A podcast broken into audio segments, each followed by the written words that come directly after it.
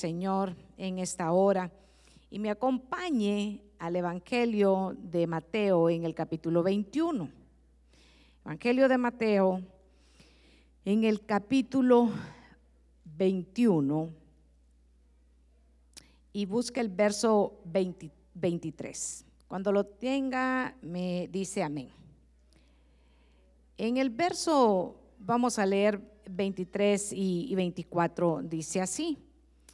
Cuando Jesús llegó al templo, los principales sacerdotes y los ancianos del pueblo se le acercaron mientras enseñaba, diciendo,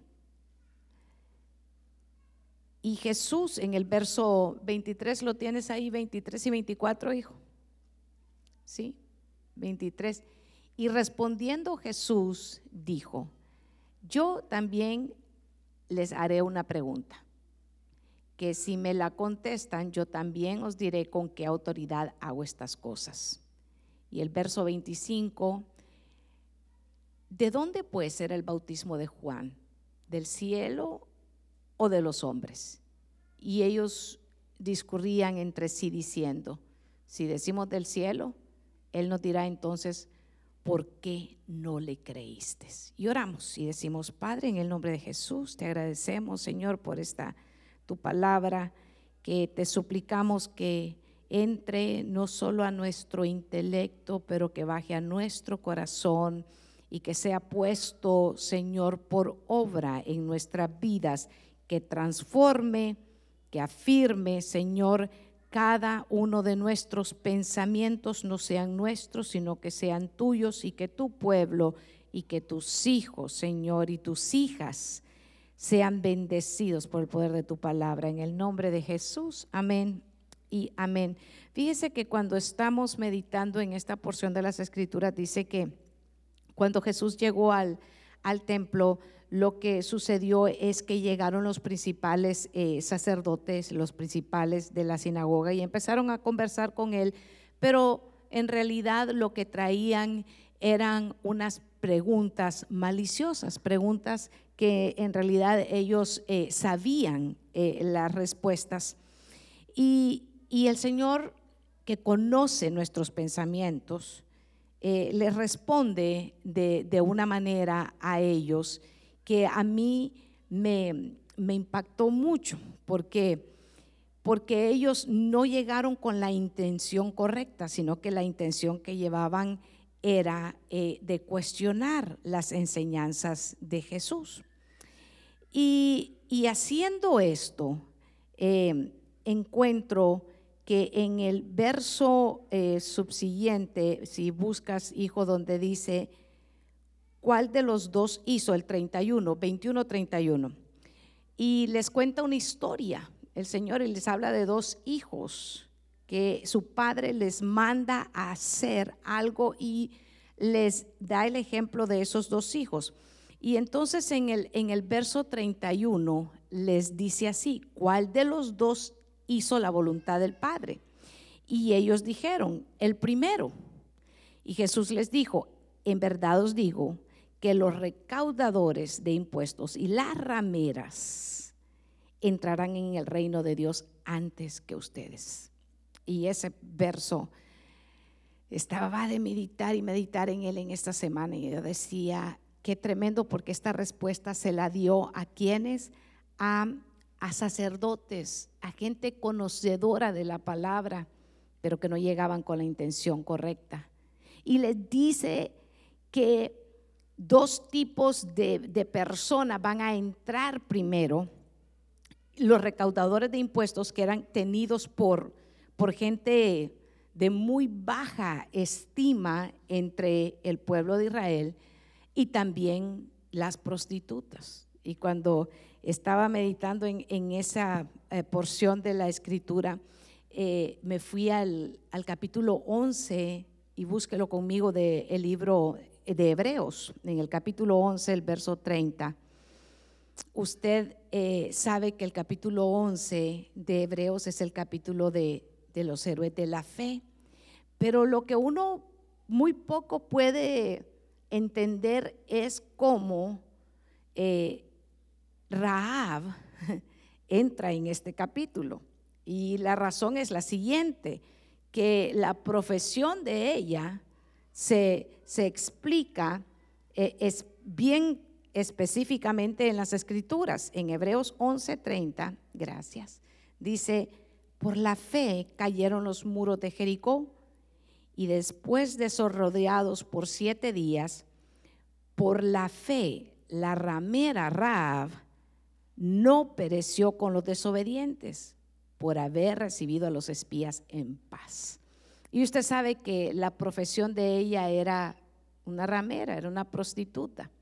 Y cuando Jesús está hablando con los sacerdotes en, el, eh, en el templo y les explica y les dice, irán primero los recaudadores de impuestos y las eh, prostitutas delante de ustedes, está hablando con un grupo de gente religiosa, un, un grupo que en verdad no buscaba el reino de Dios, buscaba poner tropiezo a las enseñanzas que él estaba dando. Y cuando veo que el escritor del el libro de Hebreos mm, trae a memoria, trae a memoria y, nos deja en el, en el verso 31, eh, nos deja en el verso 31 específicamente el nombre y, esta mujer eh, eh, que, que dice que no pereció, no pereció con todos los de Jericó, porque ella recibió a un grupo, y no era un cualquier grupo, era un grupo que habían llegado a reconocer su tierra y, llegaban porque ellos sabían que tenían que conquistar esa ciudad. Y cuando usted y yo meditamos en eso, sabemos específicamente que el que está llegando a conquistar ahí es Josué, pero se encuentran, se encuentran los espías y, llegan y, entran en la casa de Raab, que estaba en el muro de la ciudad, y en ese lugar todos conocían perfectamente eh, la casa de ella, porque eh, él, era un, prostíbulo. Y entonces eh, yo decía, qué tremenda, qué tremenda enseñanza, porque ellos, dice, ese grupo irán primero que los religiosos. Por eso es que usted y yo tenemos que amar una relación con Dios y no una religión, porque la religión nos salva. El que salva es Cristo. Él es el camino, Él es la verdad y Él es la vida. Qué gran contraste hay entre tener una, una, relación con el Señor Jesucristo y tener una, una religión. Por la religión los pueblos se matan, pero por la relación con Dios dice que Él nos ha venido a dar vida y vida en abundancia. Y, y de esa misma manera podemos encontrar que, que, Raab quizá sabe que no era la más adecuada para que se salvara en todo, en todo Jericó, porque hay una gran hay un, en realidad hay un gran contraste entre Raab y aquellos espías. ¿Quiénes eran aquellos em, espías? Eran mandados por Josué. ¿Y quién era Josué? El, general del, ejército de, Israel. Y, mire, encontré unos contrastes tan grandes. Josué, ¿quién era? Era un, un general israelita. ¿Y Raab qué era? Una prostituta extranjera. No era israelita. Josué, ¿quién era? Era el general conquistador. Eso era lo que era Josué. ¿Y Raab qué era? Era parte de los que iban a ser conquistados. Están en polos, como dirían, opuestos. Josué era miembro, miembro de la nación del pacto. Y Raab, una extranjera que no tenía pacto, no tenía ni se le mencionaba, ni se conocía. Pero ella entra en el capítulo de los héroes de la fe y su nombre está ahí en ese verso 31 e impacta porque ella entra en ese grupo del que Jesús está hablándole a los religiosos y diciéndole, ellos entrarán primero. Ellos entrarán primero que aquellos que ponen tropiezo a lo que Jesús vino a enseñarnos. Y, cuando, cuando vemos eh, la misión, cuando vemos la situación en la que, en la que Raab alcanza este honor de convertirse en un héroe de la fe, usted se tiene que ir conmigo al libro de Josué y llegamos al capítulo 6 y ahí encontramos encontramos específicamente en el verso 2 qué es lo que está sucediendo y dice en el verso 2 del capítulo 6 del libro de Josué que Jericó, la ciudad estaba cerrada, dice, estaba bien cerrada. ¿Causa de quién? Hay una causa de por qué ellos se habían puesto encerrados por el pueblo de Israel. Porque ellos estaban ya llegando ahí. Dice, nadie salía y nadie entraba. Estaba cerrada y bien cerrada. Pero dice específicamente por quién estaba bien cerrada. Por eso Josué había mandado los espías. Y miren lo que es tremendo. Y el Señor, eh, eh, ¿tiene el verso 2 del capítulo 6? Y el Señor dijo a Josué, mire la promesa, mire, mire qué hermoso. Y el Señor dijo a Josué, mira, te he entregado en tu mano a Jericó y a su rey y a sus valientes guerreros. ¿Quién le dijo a Josué? Fue el Señor. ¿Quién le dio la promesa? Fue Dios. Y eso es hermoso, porque antes que él peleara su batalla, ya Dios le había dicho, vas a tener victoria. Y eso es hermoso. ¿A quién no le gusta ir a pelear una batalla así, hermano? Qué hermoso, ¿verdad? Cuando tenemos la seguridad que Dios va con nosotros. Pero yo le tengo una noticia. Los viernes el Señor siempre tiene una palabra para alentarnos, levantarnos, fortalecernos y enseñarnos que tal como el Señor le dio esa promesa a Josué y la victoria el Señor se la dio, tuvo que esforzarse, sí, pero tenía fe porque Dios había dado su palabra. Así hoy el Señor le da una palabra a usted. Dice la palabra del Señor en Romanos, en el capítulo 8 y verso 37. Búsquelo, por favor, conmigo. Romanos, capítulo 8, verso 37. Antes, en todas estas cosas somos más que vencedores por medio de aquel que nos amó. ¿Por quién es el que nos amó? Por medio de Jesucristo. Diga, soy más que vencedor por lo cual estoy seguro, mire lo que, mire lo que nos dice la palabra. Estoy seguro, hay una seguridad en nuestra vida que ni la muerte, ni la vida, ni ángeles, ni principados, ni potestades, ni lo presente, ni lo porvenir, ni lo alto, ni lo profundo, ni ninguna otra cosa creada nos podrá separar del amor de Dios que es en Cristo Jesús, Señor nuestro. No es la pandemia, no es el temor, no son las noticias, no son las adversidades, no son las enfermedades. Dice, ninguna cosa creada nos podrá separar del amor de Dios. Esa es la promesa y la confianza con la que usted y yo tenemos que enfrentar cada día de nuestra vida. Y cuando tenemos esa confianza, entonces vamos a levantarnos en fe a ir adelante todas las semanas, cuando usted llega a su trabajo, apenas sale de aquí de la iglesia y empieza sus batallas. Si no es una cosa, si no es familiar, es económica, si no es económica, es de laboral. Pero hay una batalla que nosotros tenemos que pelear. Y por eso es tan importante que nosotros podamos escuchar la palabra con fe. Es ahí el momento que no tenemos que distraernos, porque la fe ahora mismo empieza a desarrollarse y a crecer en su vida, porque la fe viene por el oír. Entonces este momento usted y yo lo tenemos que atesorar. Este momento es el que usted tiene que decir, ahora mi atención va a estar en la palabra del Señor, porque con esto me fortalezco, con la fe que pongo en el Señor me fortalezco para pelear todas mis batallas.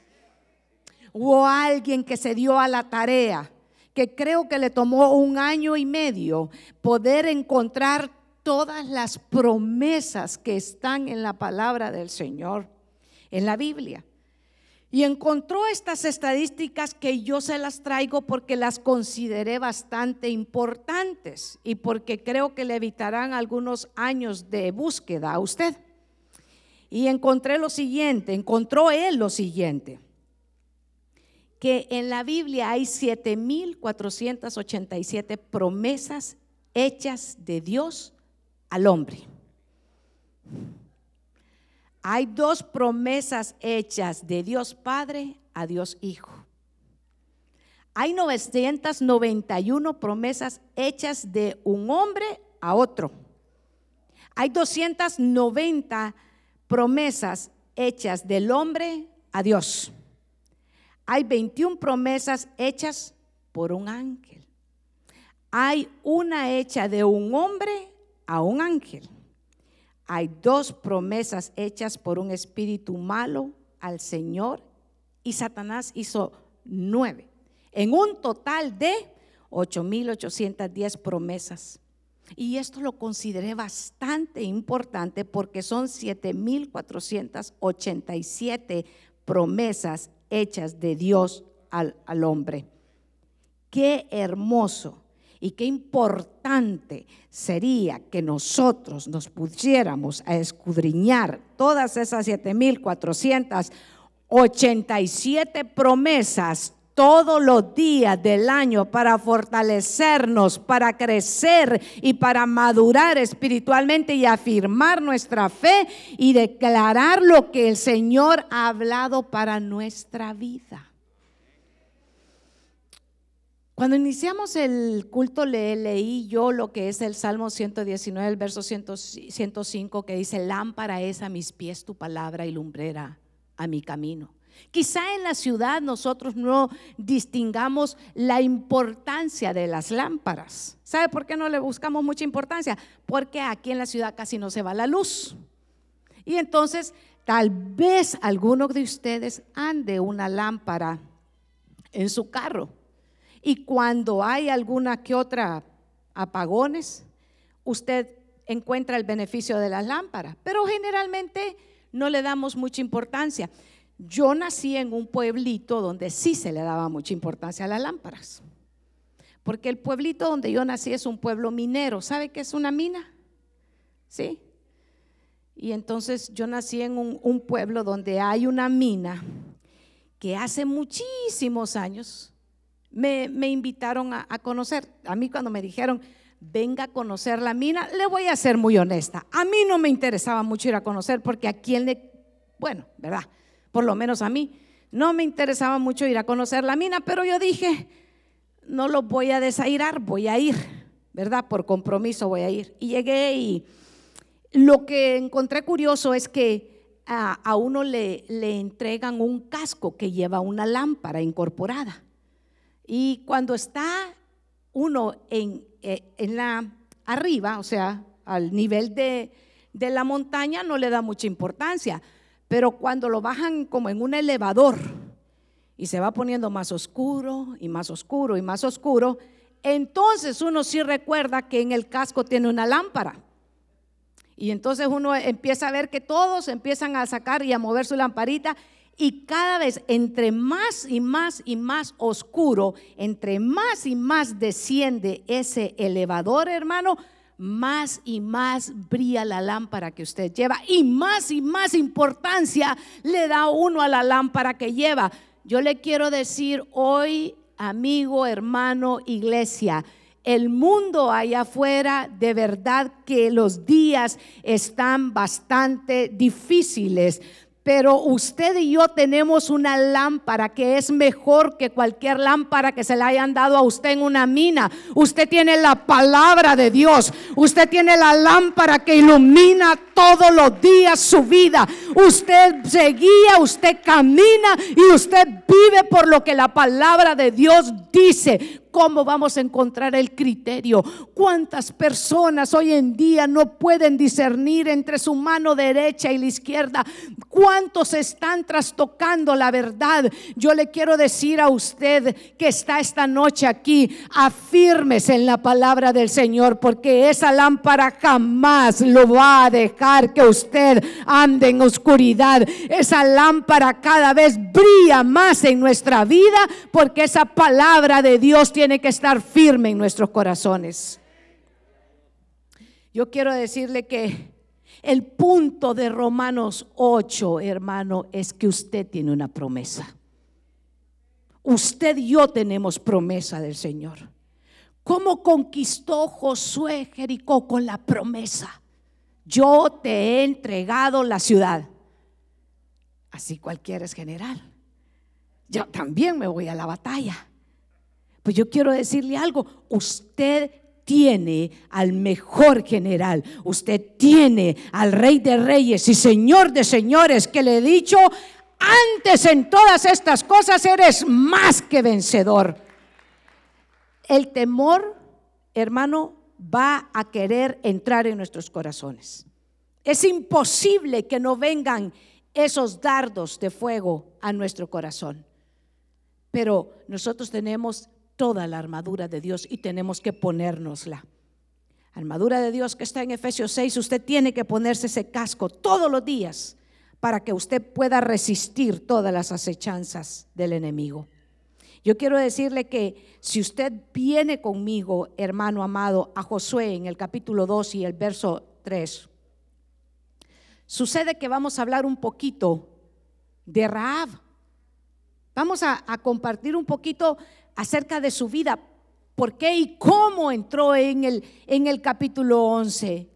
¿Qué, hizo esta mujer? Porque ya sabemos que Josué era un gran general. Ya sabemos que Josué tenía la promesa. Ya sabemos que el Señor le dijo. ¿Quién le dijo a Josué? Te he entregado Dios. Pero Raab, ¿qué tenía? Ayer yo encuentro eso extraordinario. Porque esta es una extranjera. Este es alguien que estaba alejado de los, del pacto y de las promesas. Pero yo quiero decirle, no andaba muy alejado de lo que nosotros estábamos también, porque nosotros estábamos excluidos. Pero en Cristo, Él nos reconcilió con el Padre y ahora usted y yo tenemos pacto y tenemos promesa. Dice que entonces el rey de, Jericó envió a Raab diciendo, Saca fuera a los hombres que han venido a ti y han entrado en tu casa porque han venido para espiar la tierra. En Jericó se dieron cuenta porque la casa de, de Raab, todos conocían dónde quedaba. Y lo que sucedió es que el rey sabía que ahí habían entrado los hombres y les dijo, los vas a sacar. Pero yo quiero decirle que esta mujer tenía algo especial, definitivamente. Y ella, porque muchos visitaban su casa, escuchaba lo que en el pueblo, lo que en Jericó se decía. ¿Y qué es lo que se decía en Jericó? Hemos cerrado las puertas porque los israelitas vienen. Porque ¿sabe qué es lo que estaba sucediendo? Que en Jericó estaba corriendo la voz de las grandezas de lo que Dios había hecho al traer a Israel fuera de Egipto.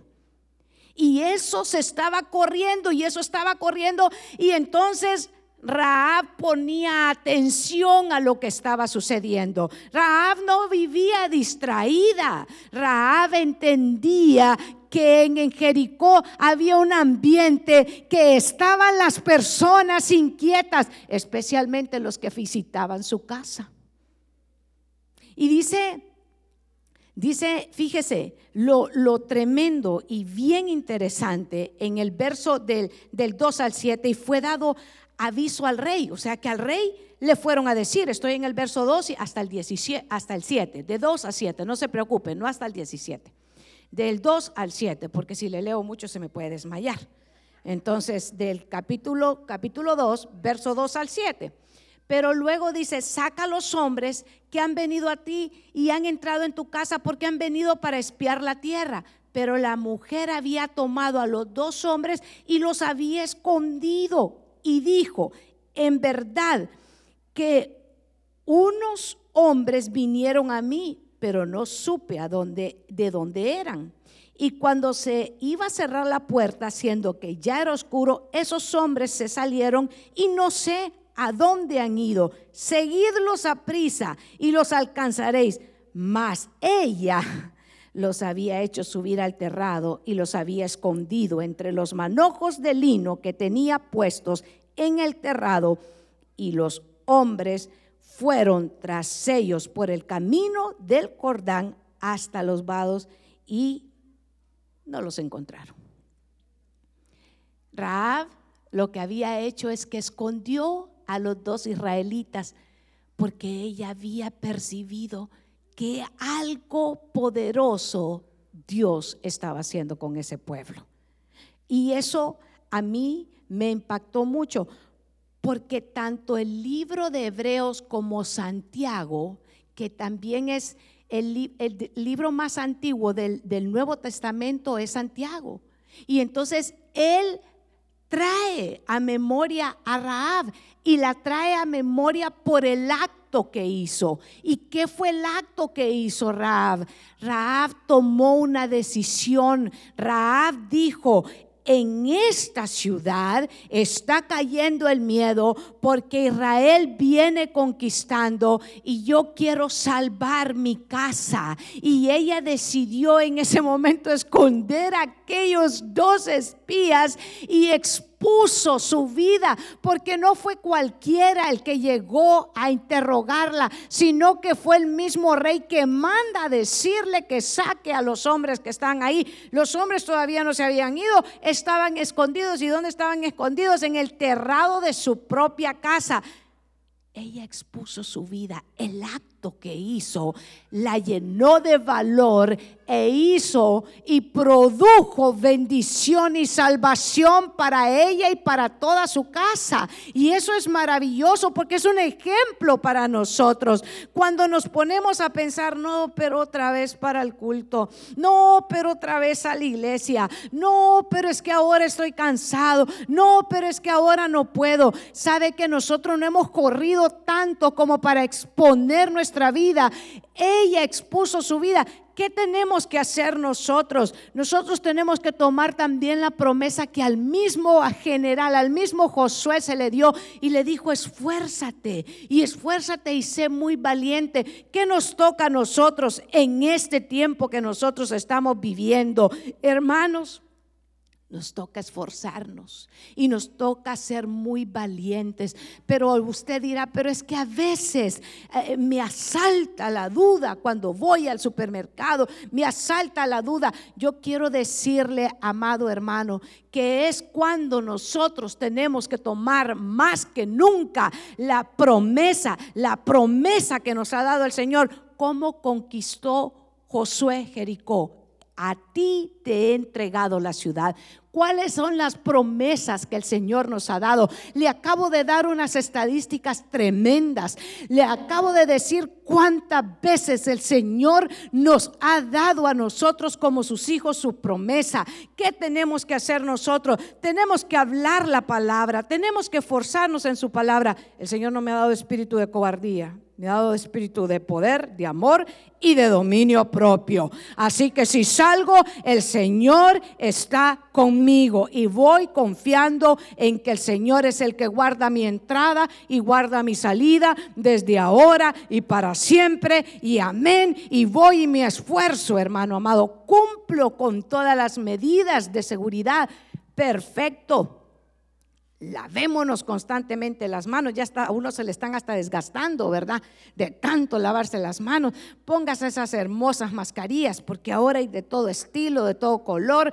Cuando hace un año y medio solo blancas miraba uno, ahora hay de todos colores, de todos tamaños y de todas formas. Qué increíble, ¿verdad? Qué gran negocio se hizo con las mascarillas. Pues póngasela, perfecto, excelente, pero sobre todo, póngase la armadura de Dios con la cual nosotros podamos resistir todos los dardos del enemigo. Porque a veces podemos ir vestidos de pies a cabeza, pero nosotros tenemos que ir vestidos de toda la armadura del Señor. Y fíjese que esta mujer toma una decisión, esta Raab en primer lugar, vemos que reconoce, reconoce que algo está pasando. ¿Usted reconoce cuando algo está pasando en su casa? ¿Reconoce cuando sus hijos llegan, algo les pasó en la escuela? ¿Reconoce usted? ¿Sí? Que no quieren hablar, ¿sí? Y que le dicen, es que ese profesor no me quiere. Mire, cuando ya el hijo le dice, el profesor no me quiere, ponga, siéntese. Deje de hacer lo que está haciendo, suelte las redes, suelte, el, suelte lo que tenga que estar haciendo y siéntese. Porque algo está pasando. ¿Sabe que hay gente que están pasando cosas tremendas y ni están apercibidos? Ni cuenta se dan de lo que está pasando. Ni cuenta. ¿Por qué? Porque no estaban atentos a lo que estaba sucediendo alrededor de ellos. Y yo le hablo en el ambiente espiritual, porque muchas veces sí sabemos lo que está sucediendo con fulanito y sutanita. Sí sabemos lo que está sucediendo en Europa, en Asia y en Oceanía pero no nos damos cuenta de lo que está pasando en nuestra propia casa. La familia se está desintegrando, el hogar se está despedazando, los hijos se están perdiendo y el que está en la casa ni cuenta se está dando. ¿Por qué? Porque no tiene sus sentidos espirituales alerta para estar conectado con la voz que el Espíritu Santo le está diciendo, levántate y empieza a clamar por tu casa. Y cuando vienen a ver, cada quien anda por su lado. Ya solo se comunican vía texto. No funciona así. Esta mujer estaba, primer cualidad de Raab, estaba, ella tenía discernimiento. ¿Qué pasa en la ciudad? ¿Cuál es el ambiente que hay? ¿Qué es lo que está sucediendo? ¿Qué es lo que está sucediendo ahora? Hay mucha gente con temor Usted tiene que aprender, ¿sabe qué? A tener compañeros de oración. Gente que le va a usted hablar palabra de Dios. Yo no le estoy hablando de motivadores. Yo no le estoy hablando de gente que le enseña a usted cómo dirigirse, hablar en público, de eso sobra. No, yo le estoy hablando de gente que le hable en fe, que le hable palabra de Dios, que lo levante y que le diga en el momento de la adversidad, ¿sabes que El Señor está con nosotros, nos vamos a levantar porque Dios en medio de esta crisis también se va a glorificar. Usted tiene que tener compañeros de oración, guerreros que se levanten con usted y que le digan, ¿sabes qué? Ahora no es momento de quedarnos. Ahora es momento de marchar. Ahora es momento de clamar. Ahora es momento de orar. Ahora es el momento de confiar. Ahora es el momento en el que nos vamos a levantar. Raab tenía discernimiento espiritual. No estaba marcada por su profesión hay gente que está marcada por su profesión. Hay gente que está marcada por la edad. Es que fíjese que ya tengo 80. ¿Y? ¿Y? No, es que fíjese que ya a los 80 años no se puede hacer nada. ¿Cómo que no? Sí se puede hacer algo. ¿No dice el Señor que en Él somos más que vencedores? ¿No le dijo Caleb al mismo Josué? ¿Sabes qué? Ahora que tengo 80 me siento como cuando tenía 40. Dame el territorio y lo voy a ir a pelear. Dámelo. ¿Dónde está Hebrón? Dijo, vamos, ¿dónde están los que quiera vencer? Pero a veces, hermano, ahora de 30. Y andan todos desanimados. ¿Pero por qué? De 30 me alargo. Si he visto unos de 18, cansados y yo digo, ¿cansados de qué? ¿Será que, será que nacieron cansados? Cansados porque les llegan las 12 de la noche y no se duermen. Y están mandando mensajes a medianoche. Y yo digo, solo que les conteste el vampiro, yo no sé quién, porque yo no voy a contestar. En paz me acostaré y así mismo dormiré, porque solo tú, oh Jehová, me haces vivir confiado. Mensaje a las 12 de la noche. ¿Qué hace, pastora? Yo durmiendo. Siguiente día, a las 5 de la mañana, le voy a contestar, después de orar, ¿qué estaba haciendo? Durmiendo. Porque a esa hora hay que dormir. Porque Dios también nos habla en medio de nuestro sueño. Que tiene oído para oír, oiga. Y el que tiene que entender, entienda. Para todos. No mande mensajes a medianoche. No. Aquí no hay, diga, aquí no hay. Aquí no hay. Después de las nueve de la noche no hay, dígale. Pero ¿por qué los escogió? ¿Por qué, ¿Por qué los escondió Raab? ¿Por qué los escondió aquellos espías? Porque ella percibía que había algo, porque estaba sucediendo algo, porque Israel venía de conquistar. Porque cuando usted está en victoria, hermano, qué hermoso, qué hermoso. Se puede percibir que hay algo. Y aún cuando no hemos visto la victoria en medio de la adversidad, pero tenemos la fe, la gente que está alrededor de nosotros percibe que cuando hay alguien con fe. Sí, se percibe. Se percibe cuando cuando usted encuentra a alguien que tiene fe, usted percibe y dice, mm, este es compañero de batalla. Pero no, pastor, ore, pero no sé si va a suceder. No, así no funciona. Así no funciona. El que se acerca a Dios, crea que le va a encontrar y que es galardonador. ¿Sabe qué es un galardón? Es un premio que le da el Señor a aquellos que le buscan, pero hay que buscarlo con, con, perseverancia, con insistencia. Hay que ir y volver a llegar y decirle, Señor, otra vez aquí estoy. Esta es la petición que traigo. Peticiones, porque el Señor contesta peticiones, no caprichos. Verso 8 de Josué 2, capítulo 2. Antes que ellos se durmieran, ella subió al terrado y les dijo, aquí está la clave, ¿por qué los, los escondió? Sé que Jehová les ha dado esta tierra porque el temor de ustedes ha caído sobre nosotros y todos los moradores del país ya han desmayado por causa de ustedes. Porque hemos oído, diga, hemos oído. Miren lo, lo, que importante es el oír. ¿Qué estás oyendo? Hemos oído. Vienes al culto y vienes a oír la palabra de Dios. Hemos oído, les dicen ella, mire qué precioso, qué es lo que habían oído, que Jehová hizo secar las aguas del mar rojo delante de ustedes cuando salieron de Egipto y lo que han hecho a los dos reyes de los amorreos que estaban al otro lado del Jordán. Mire, mire, mire lo que ellos habían oído. Este era lo que estaba corriendo en el pueblo. ¿Qué sucedía en Jericó? En la ciudad estaba corriendo la voz.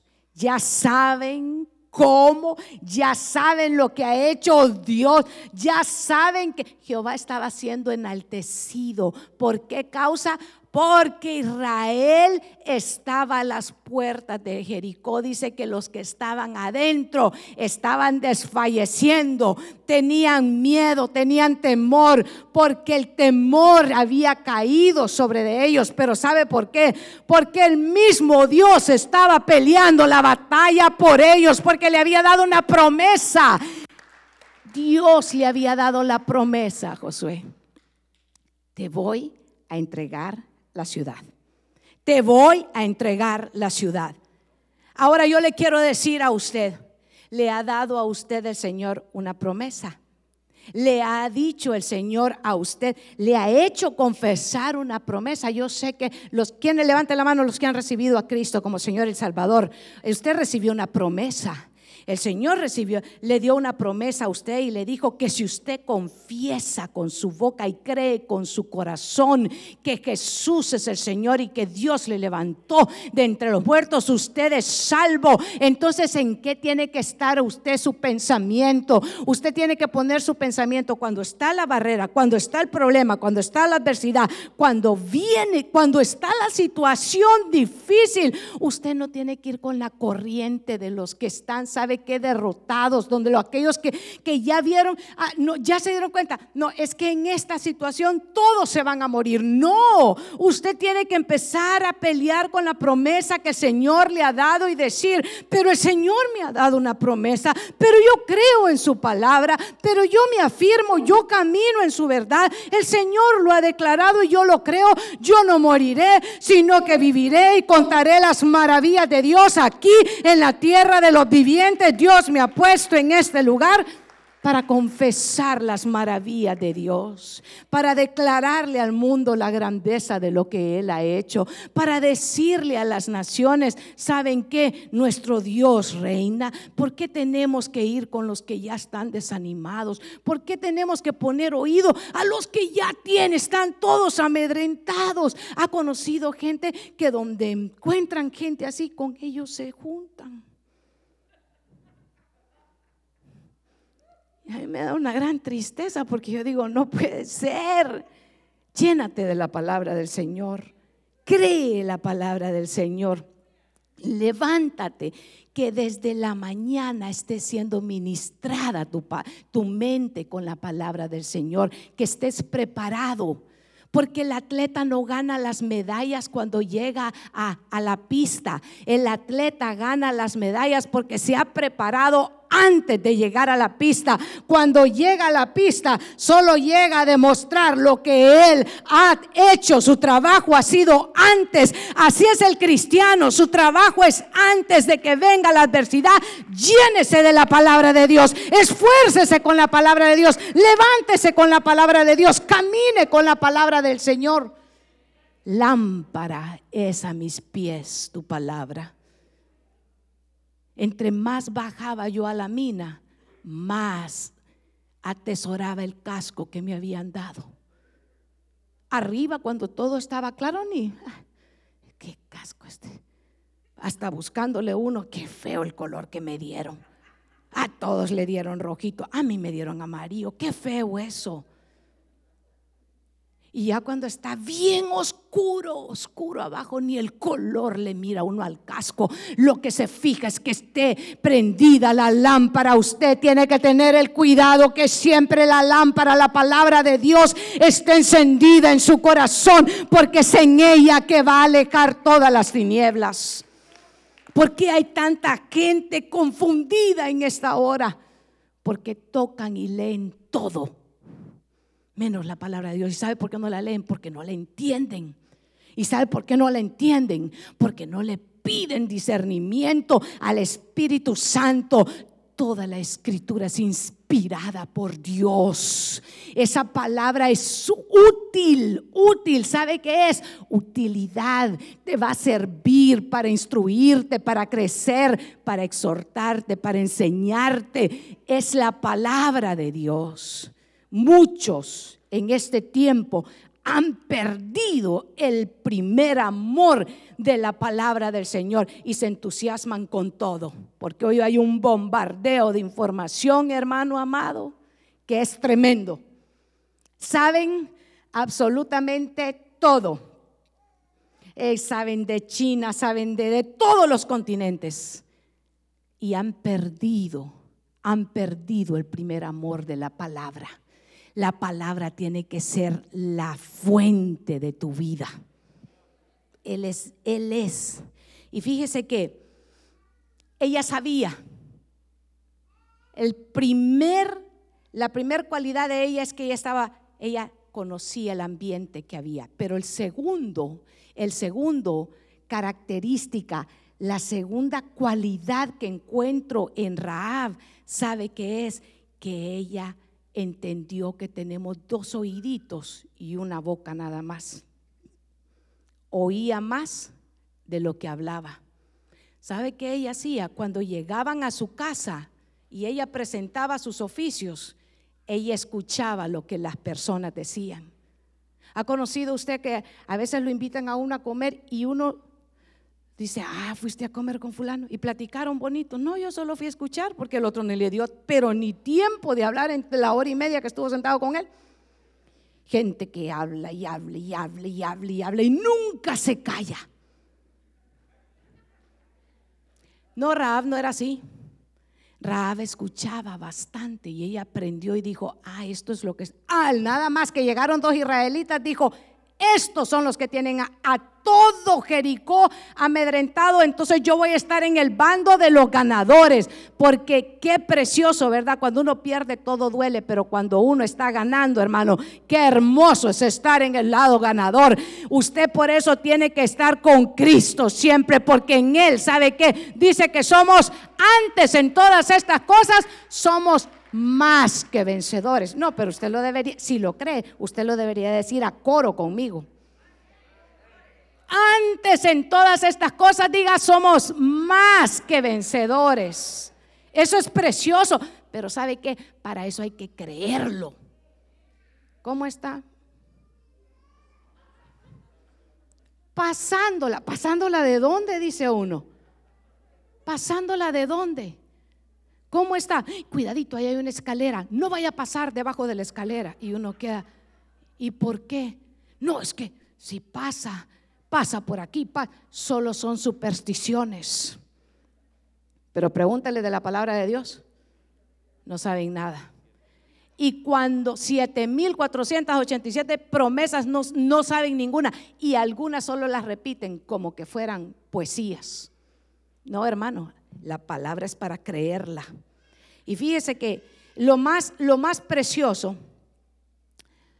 es que todos en Jericó sabían que Israel ya venía a conquistarlos, porque habían oído lo que el Señor había hecho con ellos en Egipto.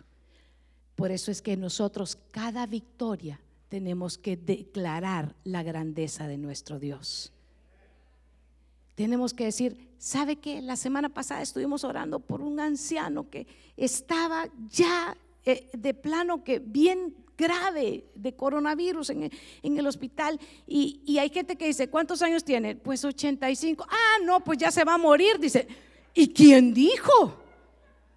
¿Y quién dijo que es así? Se muere cuando ya el Señor dispone. ¿Cuántos años tiene? Sí, vamos a orar. Pérez, deme la petición. Pastor, mira aquí tengo esta petición el día miércoles, el día viernes, aquí con ustedes, pero todos los otros días nosotros vamos a poner, ya me mandaron a decir, bien fortalecido en su casa, glorificando al Señor. Está ese anciano ahora mismo y al Señor sea la gloria y sea la honra y sea la exaltación. Porque vamos a contar de las grandezas. ¿Quién es el que hace? La obra es el Señor. Ese es Dios. Y lo que tenemos que hacer es que una fe en obediencia es la última característica que le quiero decir de, de Rahab. Obediencia. Mire qué precioso en el verso 18, hijos, si pones del 18 al 21, son gotitas nada más. Del 18 al 21, según eh, Josué, capítulo 2, verso 18 al verso 21. Dice, a menos que cuando entremos a la tierra ates este cordón de hilo escarlata. ¿Sabe qué color es el escarlata? Es rojo. Y esa es una, diga una señal. Esa es una señal. Los espías están hablando con Raab y le dijeron, este cordón escarlata tiene que estar puesta en tu casa para que cuando veamos la señal, nadie de Israel va a entrar a hacerte daño. Todos los que estén adentro van a ser librados de la muerte. Mire qué señal tan más preciosa ese cordón.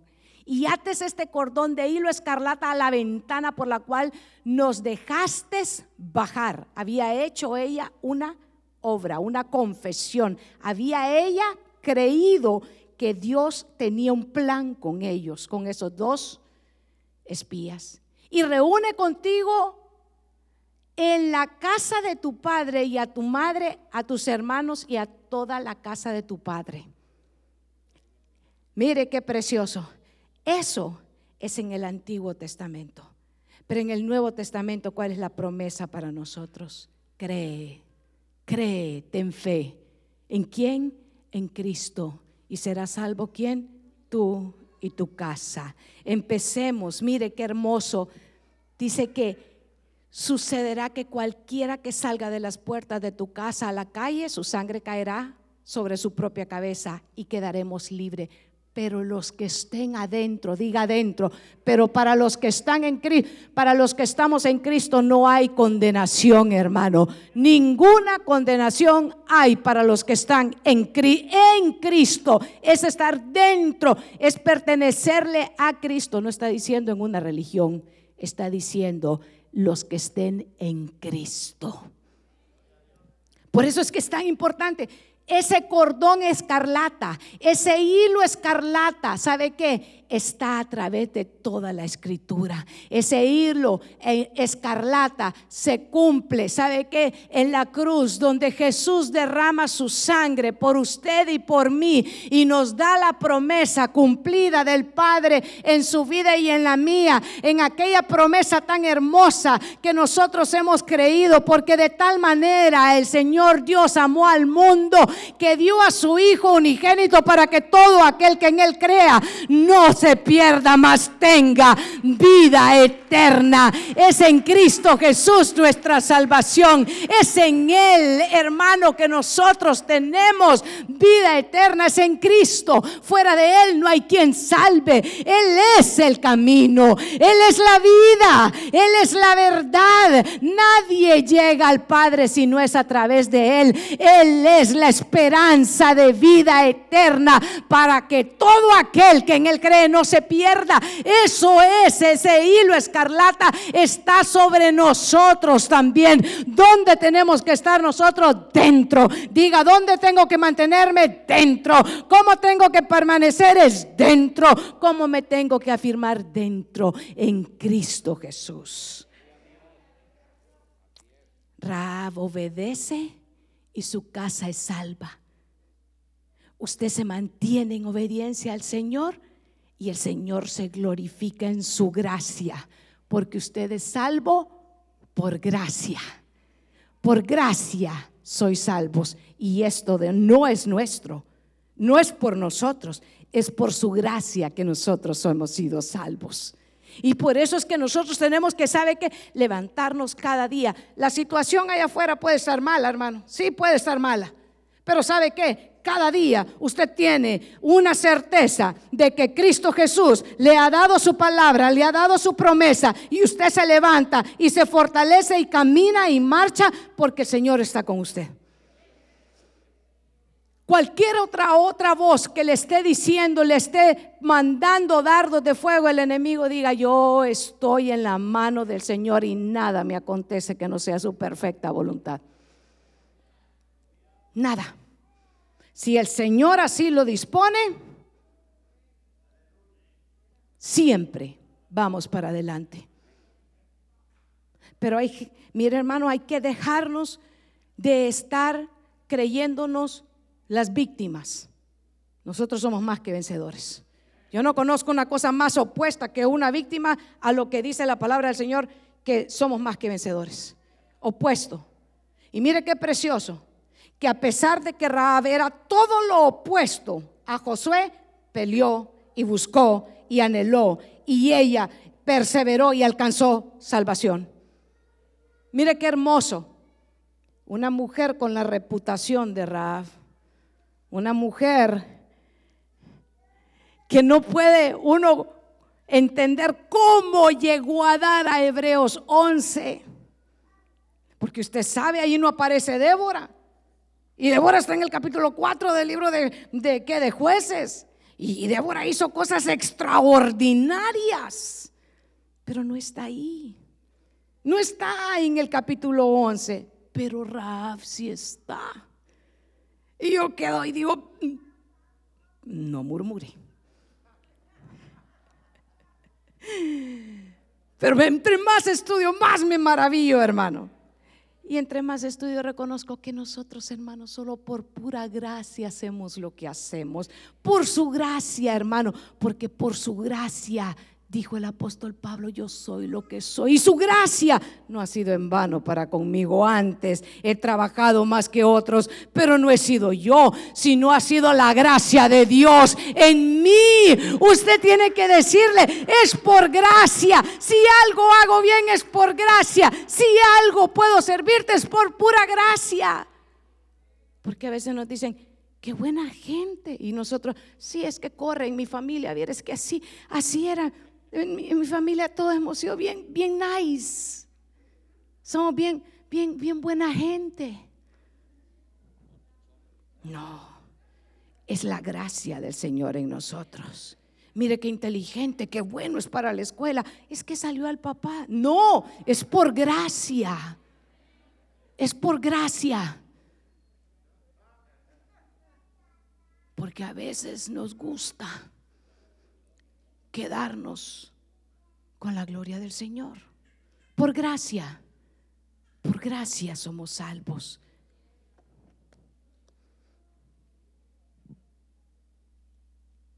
Pastor, usted siempre extiende los mensajes.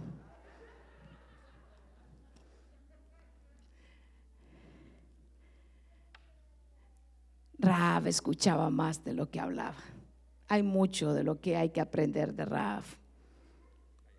Raab, ¿sabe qué? No dijo, es que soy extranjera. Es que no la voy a hacer porque mire, aquí en Gringolandia va a ser muy difícil que yo la haga porque viera que apenas mastico el inglés. Es que este año, este año no se puede porque mire, con todas estas adversidades, por eso voy a dejar los estudios, por eso voy a dejar este trabajo, por eso voy a dejar.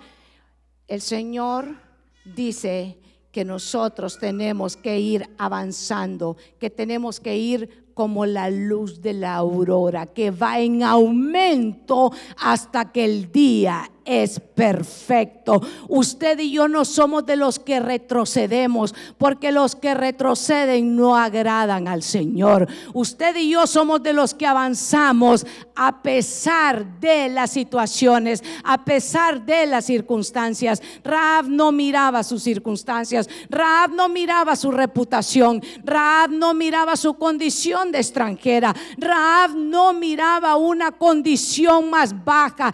Ella reconoció que Dios estaba haciendo una obra grande con Israel, que era Dios el que les había, sabe que permitido salir de Israel, que él de Egipto y sabe que cuando ella dijo, es que hasta el mar les abrió y la gente, yo puedo, perdone usted imaginarme la cara de aquellos lo que ponían y decían, pero que hizo qué, pero que se abrió como el mar rojo y ahí pasaron y los egipcios ahí quedaron sepultados.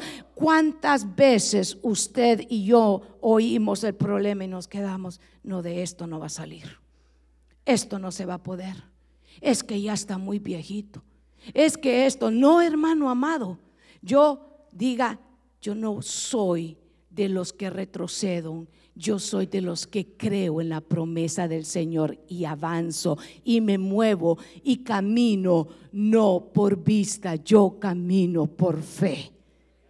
Usted y yo tenemos que aprender a escuchar más la voz de Dios y poner menos atención a la gente. Mire, mucha gente solo sale del culto, solo sale del culto a lo que estás haciendo no, mira, vengo de la iglesia. Ah, ya fuiste otra vez.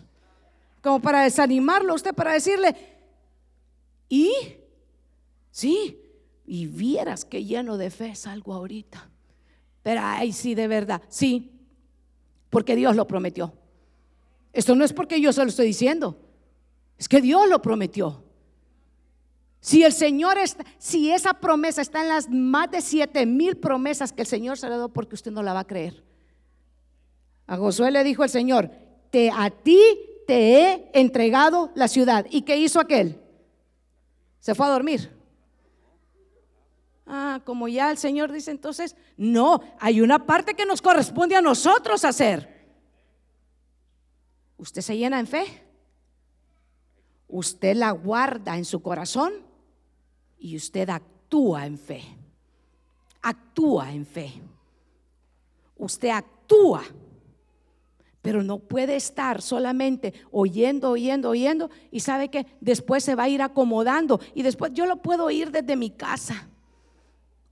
Es que viera que no sé cuando ya voy allá como que ya no me acostumbro, dicen unos. Actúe. Raab oyó y actuó. ¿Cuál fue la actuación de Raab? Dijo, estos dos espías con estos, a estos le voy a hacer un bien para que ellos después también tengan a bien para mi casa. Usted sale, viene al culto, guarde la palabra en su corazón y llegue a hacer bien a su casa. Actúe en fe. Quisiera que los hermanos de salmistas pudieran subir y pudiéramos orar. Queremos orar. Tenemos, debemos orar. Porque muchos venimos al culto, no solo el día viernes, no solo el día viernes, todos los días. Venimos al culto, sí, gracias hermano. Venimos al culto y ¿sabe qué? Venimos atacados del trabajo. Venimos contrariados de las situaciones de la familia. Venimos y estamos observando muchas cosas que están alrededor nuestro. Pero yo le quiero motivar esta noche conforme a la palabra del Señor. Y le quiero exhortar con la palabra del Señor. Que usted se ponga de pie. Y que podamos, sabe que derrotar, derrotar esas esa negatividad, porque se percibe que en la ciudad hay mucha negatividad. Se percibe que en la nación hay mucha negatividad. Unos quieren la vacuna, otros no quieren la vacuna. Cuando no había vacuna la querían y ahora que está no la quieren. Hay mucha negatividad, hay mucha contradicción, hay mucha información que a usted le está llegando a su celular. Muchas informaciones pero usted tiene que medirlo todo conforme a la lámpara. Usted no va por lo que oye del mundo, usted se va a mover por lo que oye de Dios.